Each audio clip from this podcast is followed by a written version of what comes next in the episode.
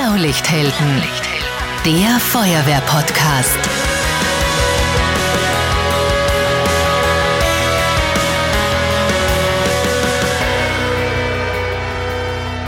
Diese Folge wird präsentiert von Raiffeisen Niederösterreich. Wir macht's möglich.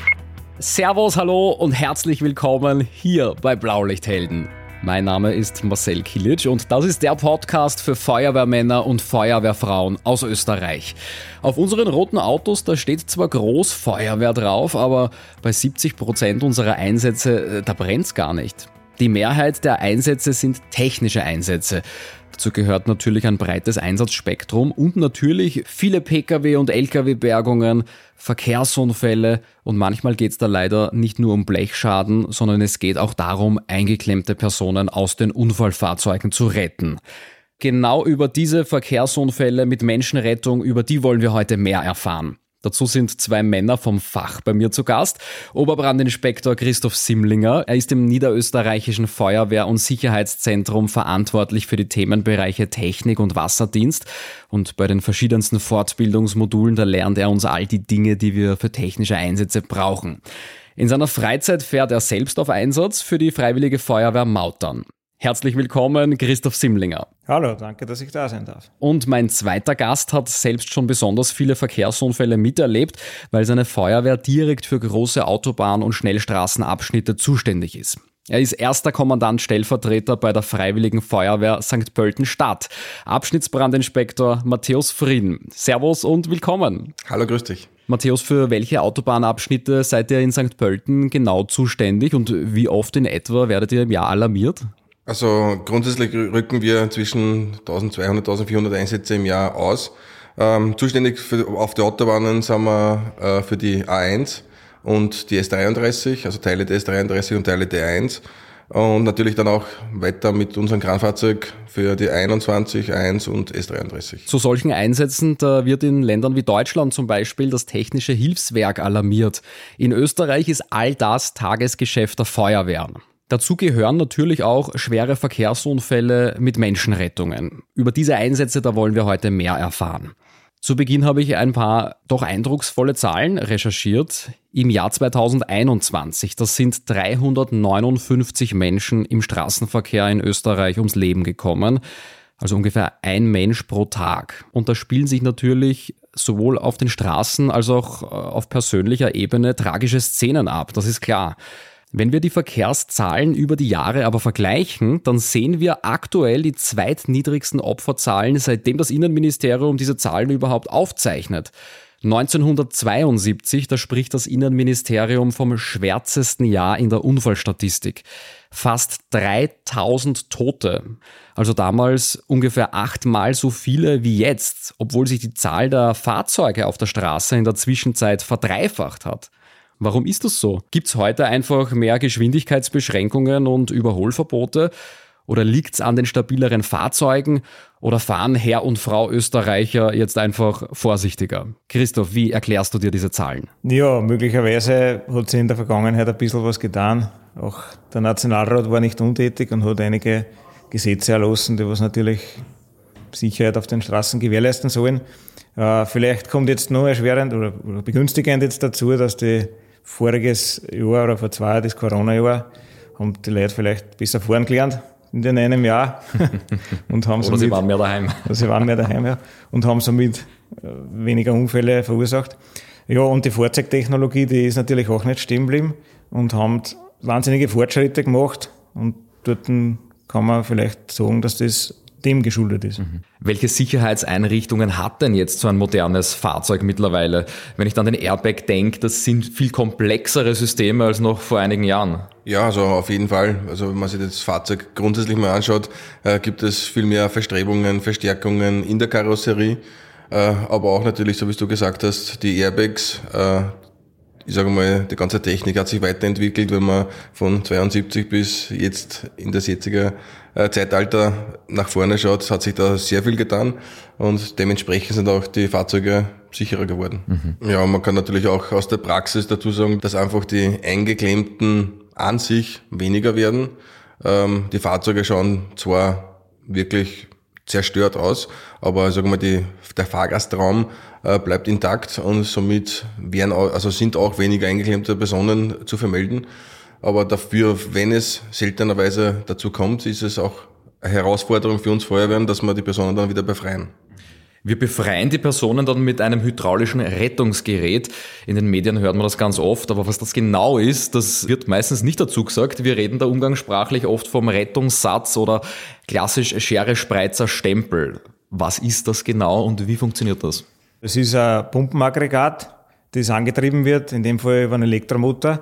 Und da haben wir noch an, äh, vorne drei verschiedene Geräte, mit denen wir arbeiten können. Einmal die Schere, sagt der Name schon, was man mit der macht. Dann den Spreizer, der was halt dazu dient, dass man gewisse Öffnungs, Öffnungen schafft oder Öffnungsweiten vergrößert bei einem Eingeklemmten. Und wenn diese Öffnungsweite vom Spreizer nicht mehr ausreicht, na, dann kann man den Zylinder benutzen, um diese Öffnung, wo man den vielleicht herausrettet, dann noch größer zu machen. Mhm. Der Zylinder ist also das, was man umgangssprachlich manchmal als Stempel bezeichnet. Korrekt, ja. Genau, also fachspezifisch heißt das ja Rettungszylinder, Rettungsschere und Rettungsspreizer. Das Ganze in sich ist das hydraulische Rettungsgerät. Der äh, Rettungszylinder ist wahrscheinlich das, was bei den meisten die, die größten Fragezeichen macht. Wo setze ich den genau ein? Ja, also mit einem Spreizer spreize ich auseinander, mit der Schere äh, zwicke ich was ähm, oder schneide ich etwas auf, aber was macht der Rettungszylinder dann genau? Wenn ich eine Öffnungsweite vergrößern möchte, der Zylinder, äh, der Spreizer hat eine Öffnungsweite, je nachdem bis zu 60 Zentimeter, 70 maximal, wenn es zu einem großen ist. Und wenn, ich, wenn dann diese Öffnung nicht mehr ausreicht und ich will dann diese vergrößern, dass ich wen herausretten kann, ja, dann nehme ich den Zylinder. Mhm. Muss natürlich schauen, dass ich da dementsprechend geeignete Ansatzpunkte finde und eventuell auch mit Auflagevergrößerungen arbeitet, mit Holzplatten oder Druckplatten, dass, dass dort nicht das Material im Weg ist, dass ich halt einen, einen vernünftigen Ansatzpunkt mhm. finde. Das heißt, ich drücke das Auto in die Richtung auseinander, äh, wo die Kraft des Verkehrsunfalls das Auto komprimiert hat an der Stelle. Vollkommen richtig, ja. Die Devise ist immer, umgangssprachlich gesagt, so wie es gewachsen ist, so druckt man es wieder weg. Die traditionellen Rettungssätze, die wir kennen, die sind ja auf Hydraulikbasis, also hydraulische Rettungssätze. Mittlerweile gibt es diese Geräte auch schon akkubetrieben und da möchte der Tobias von der Freiwilligen Feuerwehr Kilb wissen, das schickt er uns über Instagram. Was ist denn der Leistungsunterschied zwischen einem hydraulischen und einem akkubetriebenen Rettungssatz? Also grundsätzlich kann man glaube ich sagen, dass sie, sagen wir mal, die Akkugeräte den hydraulischen äh, betriebenen nichts nachstehen. Also auch von der Kraft her äh, ist da nicht recht viel Unterschied. Das ist natürlich eine Geschmackssache, wie die Feuerwehr an sich vorgeht. Also wir bei uns in der Feuerwehr haben nur aggregatbetriebene Rettungsgeräte. Ähm, ja, fürs erste Fahrzeug ist meine persönliche Meinung äh, aggregatgebundenes. Zweiter kann man dann natürlich als Akku betreiben.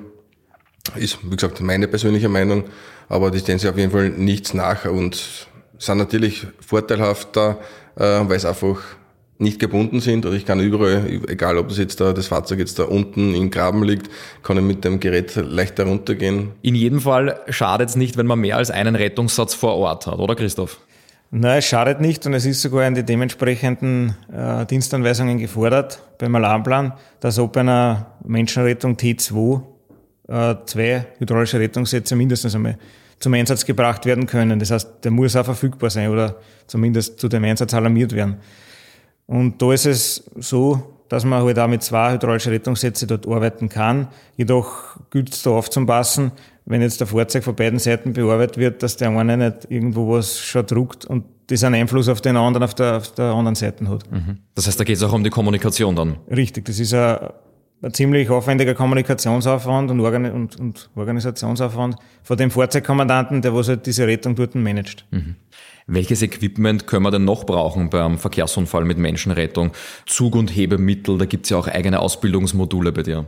Ja, und es kommt darauf an, wie der oder wo der eingeklemmt ist. Wenn du jetzt fragst, Zug- und Hebemittel, das war halt in dem Fall die Klassiker. Man kennt das Seilwinde, kennt auch jeder, vielleicht aus dem Forstbereich auch. Und Hebekissen, hat vielleicht da der eine oder andere schon mal gehört.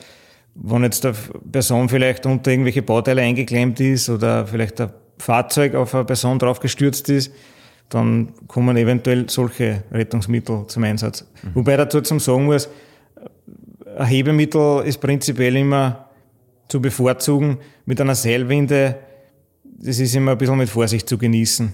Das kann ich nicht so leicht dosieren wie ein Hebekisten, das halt pneumatisch mit Luft funktioniert. Ich glaube, Seilwinde kann man so sagen, ist wirklich das allerletzte Mittel, wenn wirklich nichts mehr geht. Richtig, ja. Relevanter sind die Hebekissen da eher. Ja, wo man einfach so wie, so wie der Christoph gesagt hat, einfach viel mehr Gefühl aufbringen kann und das Ganze wirklich leichter heben kann und auch immer die Lage beurteilen kann. Also ich, ich hebe das langsam an und sehe, wie verhält sich jetzt da, wenn man jetzt da Betonplatte hernimmt, Betonplatte liegt auf einer Person drauf, dann sehe ich, bewegt sie sich, bewegt sie sich nicht, kann gleich nachlassen.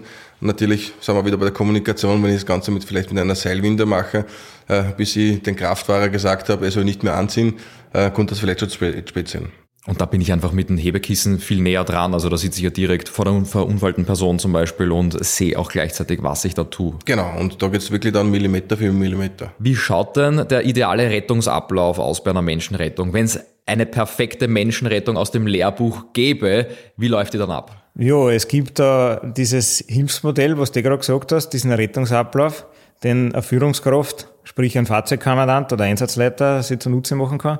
Und die haben fast vier Punkte. Sichern, Zugang, befreien und retten. Mhm. Und das, das ist ein Tool und wenn er sich an das anhält, dann kann er in Wahrheit nichts vergessen. Ich meine, dass da darum herum auch noch erschwerende Bedingungen hinzukommen, wenn da vielleicht Angehörige stehen oder, oder die ganze Einsatzsituation. Aber das ist ein Hilfsmittel, das wird einmal dazu helfen, dass man halt diesen Einsatz in geordnete Bahnen lenkt, mhm. als Fahrzeugkommandant. Gehen wir die Punkte gern durch kurz. Sichern, damit beginnen wir. Was gehört da alles dazu? Ja, beim Sichern ist einmal in erster Linie an die Verkehrsabsicherung zum Denken. Ist, wenn dieser Unfall auf einer Verkehrsfläche passiert ist. Wenn das jetzt in einem Betriebsgelände ist, dann ist das, braucht man das nicht berücksichtigen. Äh, zum Sichern gehört dann nur dazu, es ist das ganze Unfallobjekt selber zu sichern, dass sich das nicht mehr bewegt und keine Erschütterungen mehr spürbar sind für den Verletzten, der vielleicht eingeklemmt ist oder drunter liegt. Und eventuell, wenn ich schon einen Zugang habe, dann auch der Verletzte zu sichern. Mhm. Wenn das nicht der Fall ist, kommen wir eh gleich zum nächsten Punkt, dann ist der Zugang zu dem Verletzten herzustellen und dort halt mit den diversesten Gerätschaften, die wir eh schon besprochen haben, halt vielleicht zu benutzen, dass man Zugang hat. Mhm. Beim dritten Punkt befreien äh, ist die Schwierigkeit immer, der Punkt befreien kommt dann zum Tragen, wenn irgendwelche Einklemmungen vorliegen. Das heißt, irgendwas druckt auf die Person, klemmt den ein. Und da ist jetzt genau die Schwierigkeit eines, eines Einsatzleiters oder Fahrzeugkommandanten, der gerade dort allein erst, erst eingetroffen ist, zu entscheiden, ob man jetzt diese Einklemmungen löst oder nicht. Im besten Fall ist der Rettungsdienst vor Ort.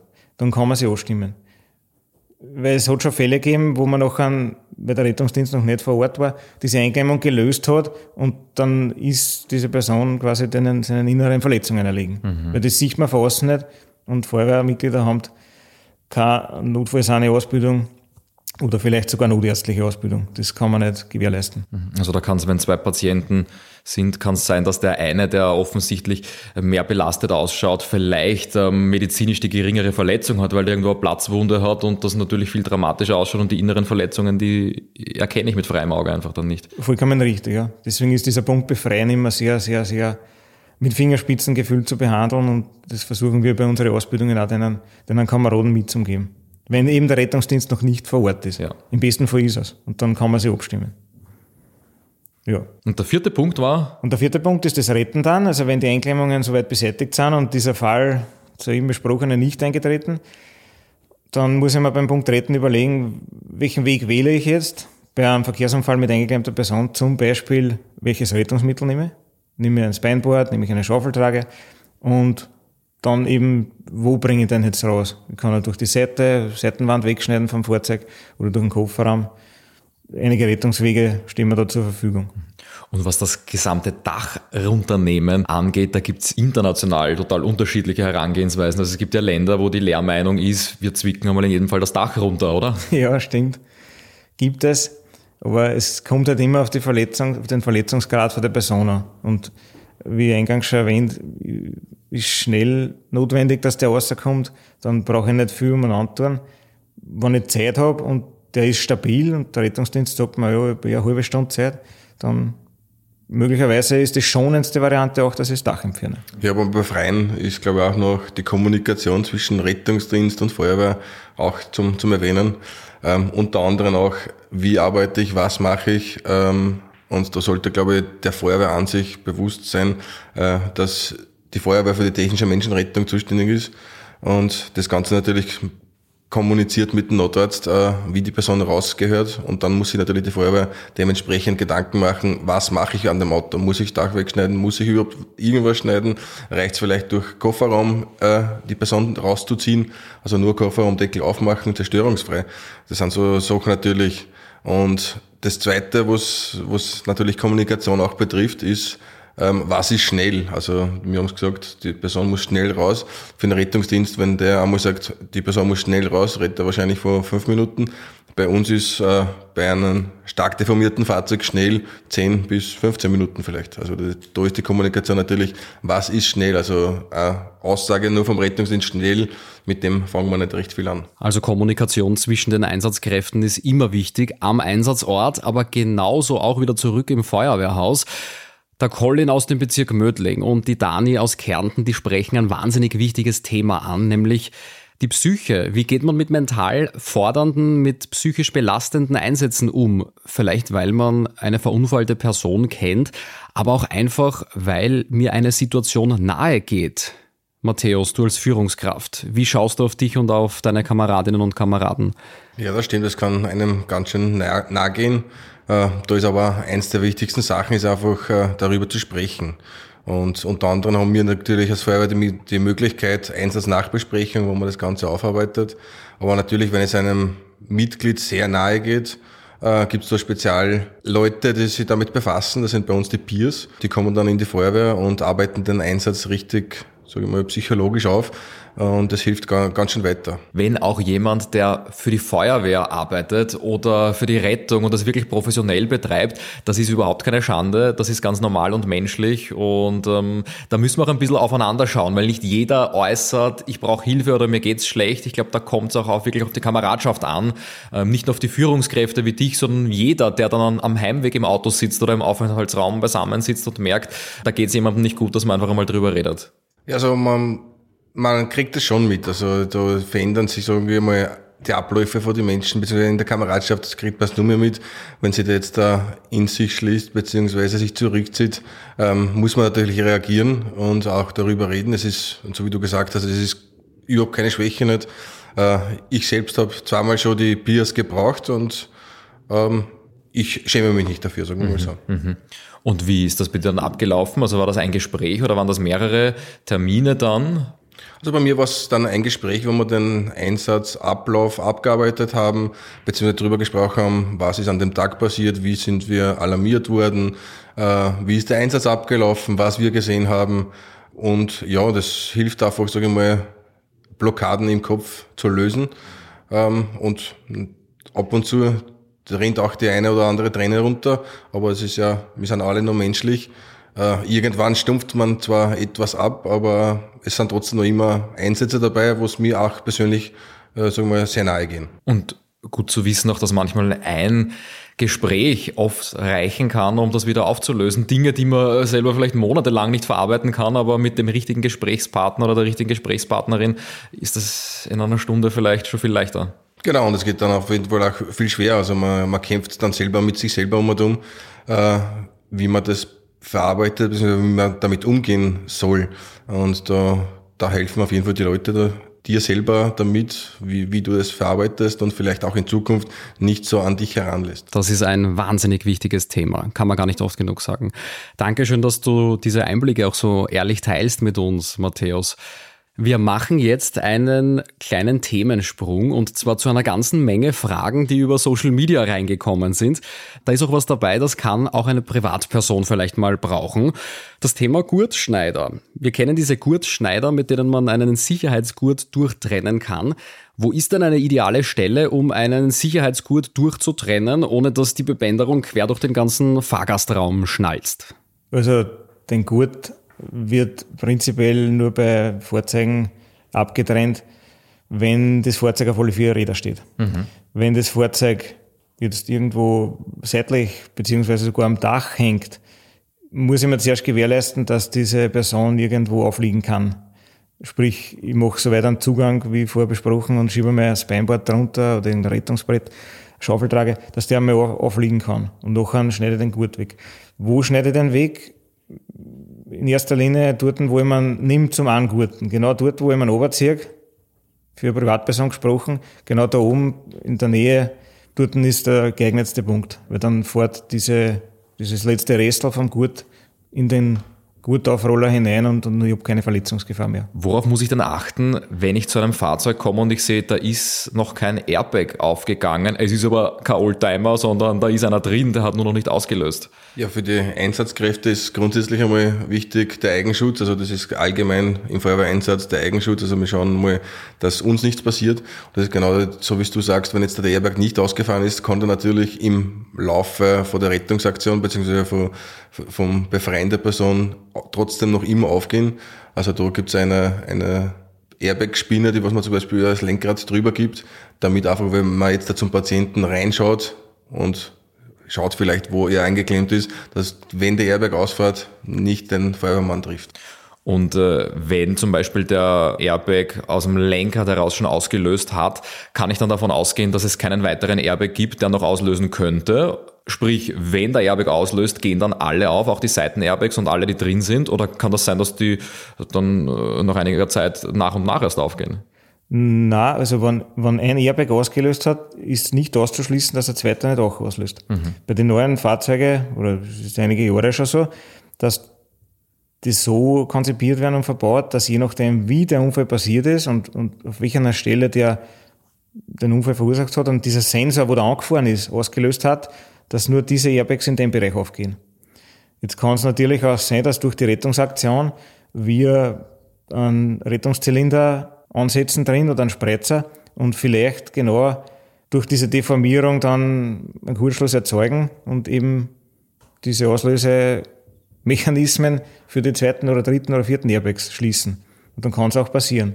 Die beste Möglichkeit, das zu verhindern, ist, den Strom wegzunehmen. Zündung ausschalten ist einmal das allererste. Oder bei den neuen Fahrzeugen ziemlich schwierig, weil die haben so, so Schlüsselkeys.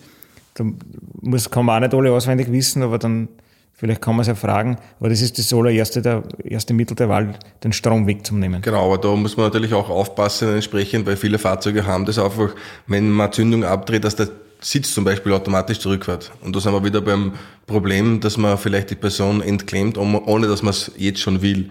Also das sind auch, auch so Sachen natürlich, was ein Feuerwehrmann im Hinterkopf haben muss. Ähm, kann ich es jetzt da machen, soll ich es machen? Genau, das ist dasselbe mit der Batterie abklemmen. Da gibt es, wie gesagt, Fahrzeuge, die was Sitze automatisch zurückfahren und Lenkrad automatisch hochfahren. Ähm, kann natürlich helfen im Zuge der Befreiung beziehungsweise der, der Rettung der Person. Ähm, kann natürlich aber auch äh, die Entklemmung vorzeitig lösen, obwohl es vielleicht der Rettungsdienst noch gar nicht so weit ist, dass er die Person jetzt da schon ähm, vorbereitet hat, körperlich darauf. Das heißt aber zur Sicherung, zu deinem ersten Punkt, Christoph, die Batterie abklemmen, die Fahrzeugbatterie abklemmen, das gehört auf jeden Fall noch dazu, auch zur Lehrmeinung. Ähm, na, ist, na, ist nicht mehr Mittel der ersten Wahl. Das ist, mhm. haben wir früher so gemacht. Äh, es ist jetzt so, dass man einfach die Sicherheitsausstattungen wie Airbags und irgendwelche anderen Gerätschaften, die was halt diesen Strom benötigen, dass man dort den Gefahrenbereich beachten muss. Ich kann jetzt in der heutigen Zeit nicht mehr sagen, bei jedem Fahrzeug, wo die Batterie genau ist. Nicht so wie es früher war, da habe ich den Motorraum aufgemacht und da war sie. Und auch ist es nur eine Batterie oder gibt es da zweite? Vollkommen richtig. Also beim LKW wissen wir das ja, aber mittlerweile kommt das auch beim, äh, beim Pkw an. Komplett richtig, ja. Es gibt Mercedes zum Beispiel, keine, keine Bauserie, die haben drei Batterien verbaut. Und dann musst du das einmal anfangen zu suchen. Mhm. Und wenn du zwei gefunden hast, weißt du immer noch nicht, ob es eine dritte dann gibt. Also, und es ist fast unmöglich von jedem Feuerwehrmitglied oder auch von den Führungskräften nur zu erwarten, dass der alle Fahrzeuge kennt. Mhm. Also auf so eine Schnitzeljagd oder Geocaching im, im, im Feuerwehreinsatz haben wir keine Lust. Da gibt es viel bessere Mittel, nämlich sowas wie eine Rettungskarte zum Beispiel. Was ist das genau? Die Rettungskarte sind vom Hersteller erstellte Karten mit einem Übersichtsplan über das Fahrzeug, PKW, LKW gibt es auch, und dort sind dann die diversesten Dinge eingezeichnet, die was halt den Rettungskräften hinderlich sein können bei der Rettung. Da sind zum Beispiel Airbag-Kartuschen eingezeichnet, da sind die Airbags eingezeichnet, die Gurtstraffer, die Verstärkungen, die anfangs erwähnt worden sind, dass sie halt die, die Feuerwehr oder die Einsatzkräfte darauf einstellen können, auf was losen wir jetzt da genau ein. Diese Rettungskarte gibt es ja auch in digitaler Form. Matthäus, habt ihr in St. Pölten sowas wie ein Einsatzleiter-Tablet oder irgendwelche elektronischen Hilfsmittel, die ihr da einsetzt? Ja, also wir haben fast auf allen Einsatzfahrzeugen Tablets drauf, wo natürlich entsprechende Hilfsmittel drauf sind. Ähm, was jetzt dann auch neu ist und vielleicht nicht zu alle durchgedrungen ist, wir können in Österreich auch eine, eine Kennzeichenabfrage machen, wo wir zumindest den Fahrzeugtyp herausfinden. Ähm, natürlich ist das jetzt mittlerweile ziemlich schwierig, dass man weiß, handelt sich zum Beispiel ein Elektroauto, ein Erdgasauto. Ähm, Dieselbenzin ist, glaube ich, für uns mittlerweile eh schon Standard. Aber natürlich äh, Elektroauto, ähm, wo habe ich die Freischaltungen, wie tue ich es freischalten, wie zum Beispiel ein Tesla einfach nur Zündung abdrehen, ist, sage ich mal, das Einfachste. Da gibt's natürlich auch äh, Freischaltungen, die was mechanisch gehen, äh, ein Kabel durchzwicken. Da ist natürlich immer dazu zu sagen, wenn es in der Betriebsanleitung drinnen steht, geht auch keine Gefahr davon aus. Also wenn da wirklich steht, die Feuerwehr sollte es durchzwicken, damit alles stromlos ist, dann sollte man es auch machen. Und ja, wie gesagt, wir haben das Ganze auf die Autos und nutzen es auch bei Verkehrsunfällen, dass wir einfach wissen, wo sind Gurt, so wie es bereits erwähnt worden ist, äh, wo sind Gurtstreifer, verstärkte Teile, genau bei die verstärkten Teile nicht unbedingt reinschneiden sollte, ähm, weil es einfach nicht, für das sind sie ja da, dass man es nicht durchschneidet, mhm. ähm, beziehungsweise das Auto, sage ich mal, in Position haltet. Und da, da wäre man natürlich auch mit dem besten Rettungsgerät die Zähne ausbeißen. Was sind so Klassiker, wo ich auf jeden Fall nicht hineinzwicken sollte? Ja, sind grundsätzlich das, was natürlich auch beim Erstzugang schon ist, äh, Türe aufmachen, beziehungsweise Bessele zum Beispiel äh, wegschneiden, da Kurzstra Kurzstraffer, beziehungsweise auch die Patronen für, für die Airbags, ähm, obwohl, sage ich mal, für die Airbags-Patronen nicht die große Gefahr jetzt da ausgeht, weil es wirklich äh, nur eine kurze Explosion unter Anführungszeichen ist ähm, wo einfach ein Druckgasbehälter äh, berstet, aber nicht die große Problematik. Natürlich ist die Problematik Gurtstreifen, wenn ich da eine zwick und die Person ist noch drinnen und ich ziehe ihn vielleicht nur fester an, an den Sitz, ist natürlich nicht vorteilhaft für den Patienten das sollte man tunlichst vermeiden. Jetzt seid ihr total innovativ schon mit Einsatzleiter oder Rettungstablets. Die originale Rettungskarte, die ist ja auf Papier gedruckt, Christoph. Ja, die originale Rettungskarte, so hat, so hat in der Zeit das angefangen, dass man das ausdrucken hat können und ins Fahrzeug legen. Und da hat es den Schmäh gegeben, dass man es halt unter die Sonnenblende gibt. Und das ist einmal ja teilweise so kommuniziert worden. Wenn man sich aber denkt, der hat dann einen Unfall, dann ist die Rettungskarte, auch wenn er es dort hinter hat, überall, aber nur nicht unter der Sonnenblende. Mhm. Also wenn man die Batterie sucht und nicht findet, findet man vielleicht die Rettungskarte dann. Möglicherweise. ah, na, genau. Jetzt gibt es halt in der heutigen Zeit mit diesen ganzen Medien, Internet, Apps, gewisse Geschichten, wo man sich das dann im Internet äh, organisieren kann. Äh, ein möglicher Zugang oder die, was wir da bei unseren Module auch immer sagen, ist die App, was gibt, Euro Rescue. Die kann man sich downloaden, die ist frei zugänglich. Die gibt es für, für Android und für iPhone. Dann kann man sich das dort downloaden. Und das gibt es kostenlos, das kann sich jeder runterladen oder brauche ich dann einen speziellen Zugang dafür? Na, diese App, die kannst du ganz kostenlos im mhm. Play Store oder im App Store runterladen. Ah ja. Ungefähr ein Drittel aller neu zugelassenen Pkw in Österreich, die haben schon einen alternativen Antrieb an Bord. Allen voran ist das der Hybridantrieb und dann kommen die rein elektrisch betriebenen Pkw. Erdgas- und Wasserstofffahrzeuge sind noch kaum unterwegs auf den Straßen, aber eben doch ein paar. Was sollte ich im Einsatz denn auf jeden Fall beachten, wenn ich es zu tun habe mit einem Fahrzeug mit alternativem Antrieb? Das fragt der Bernhard von der Freiwilligen Feuerwehr Michelhausen. Also ich sage mal grundsätzlich ist so, dass man jetzt da nicht die äh, sehr große Gefahr vor einem alternativ angetriebenen Fahrzeug ausgeht, als wie von normalen Verbrenner. Also wenn man sich das Ganze geschichtlich zurückschaut, äh, es hat Dieselfahrzeuge gegeben, bei Benziner haben sie auch alle gesagt, nein, wir werden alle sterben, wir werden alle verbrennen, weil Benzin natürlich dementsprechend äh, besser brennt als wie ein Diesel. Mhm. Aber wie gesagt, das muss ich natürlich noch einleben. Aber für uns als Einsatzkräfte ist jetzt da nicht die große Gefahr vor einem zum Beispiel Elektrofahrzeug, weil da einfach so, so viel Sicherheitsvorkehrungen drinnen sind in dem Fahrzeug, der was, wie, wie wir schon erwähnt haben, beim Anfahren schon die Hochvoltbatterie abschaltet. Ähm, da geht nicht die große Gefahr aus. Natürlich ist es auch wenig herausfordernd für die Feuerwehr, weil man nicht weiß, rennt das Auto, rennt das nicht. Gerade bei einem Verkehrsunfall zum Beispiel äh, ist gerade bei einem Elektroauto sehr wichtig, dass man die Zündung abschaltet, auch wenn der Sitz zurückfährt. Äh, weil es kann natürlich sein, dass man jetzt da, wenn man jetzt da mit einem Rettungszylinder arbeitet, irgendwo ankommt und vielleicht aufs Gas und die Zündung ist noch eingeschaltet und der fährt einfach weg. Mhm. Unfassbar. Das ist wirklich passiert auch schon? Na, also passiert, also es kann, kann genauso passieren. Also wie gesagt, das normal ist ja so, dass wenn jetzt da das Auto anfährt, dass die Hochvoltbatterie abgeschaltet ist, aber wenn es nicht abgeschaltet ist und man vielleicht nur zur Person reingeht und auf seinen Fuß vielleicht nur ankommt und er steigt aufs Gas, kann, kann natürlich sein, dass das Auto wegfährt. Ja, da könnte man ergänzen, wie vorher im Rettungsablauf, der erste Punkt, das Allerwichtigste ist das Sichernehmen gewesen. Und wenn der Fahrzeugkommandant oder Einsatzleiter das ordnungsgemäß macht und dieses Fahrzeug auch gegen Wegrollen gesichert hat, dann habe ich einmal diese Gefahr auch ausgeschaltet, dass ich da ankomme und auch ein Elektroauto geräuschlos plötzlich wegfahren kann. Ich sehe im Internet immer öfters Videos von Unfällen, wo Autos mit alternativen Antrieben brennen. Also nicht nur aus Österreich, sondern auch von der ganzen Welt kommt das daher. Man weiß dann gar nicht genau, was ist das für ein Fahrzeug.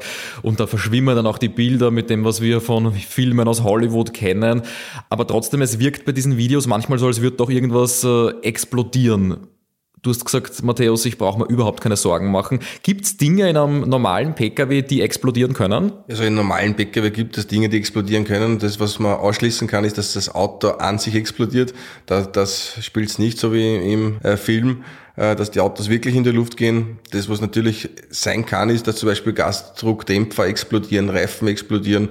Aber es sind kleine Explosionen, äh, die was natürlich viel Lärm machen, aber da keine Gefahr jetzt da direkte Gefahr ausgeht. Okay, also das sind Dinge, die nehme ich als Laie vielleicht als kleine Explosion wahr, aber so, dass das Auto in sich explodiert und in die Luft fliegt und äh, dann wieder runterdonnert, das gibt's nur im Film. Ja, das gibt's vielleicht bei Alarm für Cobra 11, aber im wahren Leben eher nicht. Mhm. Gut zu wissen. Der Martin von der Freiwilligen Feuerwehr Bad Deutsch-Altenburg, der möchte noch ein bisschen mehr über E-Autos wissen aus Feuerwehrsicht.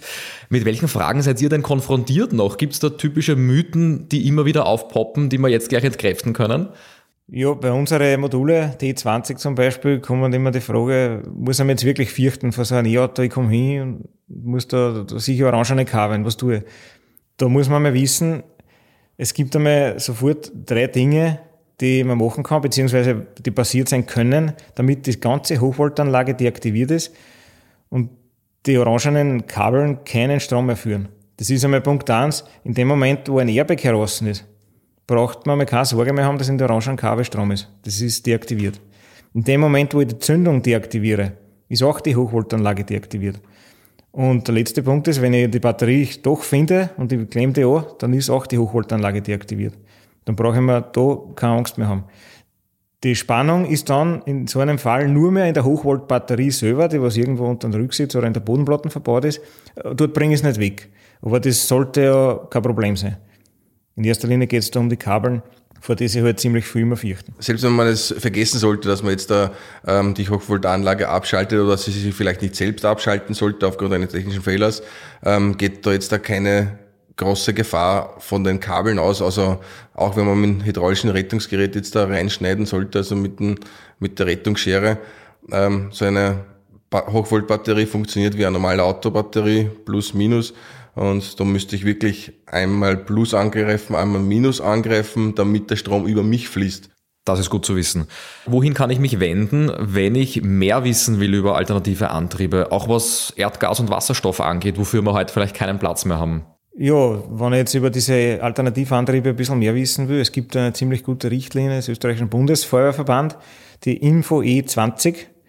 Ja, die ist auf der Homepage des Bundesfeuerverbands zum Downloaden und dort sind ziemlich wertvolle, nützliche Infos drin über die ganzen alternativen Antriebe, sei es vom Erkennen her, wie funktioniert das überhaupt, laienhaft erklärt, wie funktioniert der Gasantrieb, was, was ist da alles bis hin zu, wie kann ich es deaktivieren, welche Sicherheitseinrichtungen sind verbaut. Komplett einfach erklärt, dass das Feuerwehr auch als Schulungsunterlage benutzen kann. Immer gut, wenn man weiß, wo was steht und wo die richtigen Infos zu finden sind. Technische Einsätze sind so vielseitig, dass man damit zig Lernunterlagen und Kurse und natürlich auch Podcast-Folgen füllen kann. Diese Grundlagenfolge, das war mit Sicherheit nur die erste von ganz vielen Folgen, die noch kommen. Vielen Dank an euch beide, dass ihr heute dabei wart. Vielen Dank für die wirklich ehrlichen und spannenden Einblicke. Bitte gerne, danke. Dankeschön. Ja, und natürlich auch cool, dass ihr heute dabei wart. Welche Themen interessieren euch denn noch ganz besonders? Schickt uns eure Fragen und Themenvorschläge gerne über Social Media oder ganz klassisch per E-Mail unter podcast.blaulichthelden.at. Alle Kontaktmöglichkeiten findet ihr natürlich in der Podcast-Beschreibung in den Show Notes. Ich freue mich auf eure Nachrichten. Bis dahin, ciao, servus und gut wer.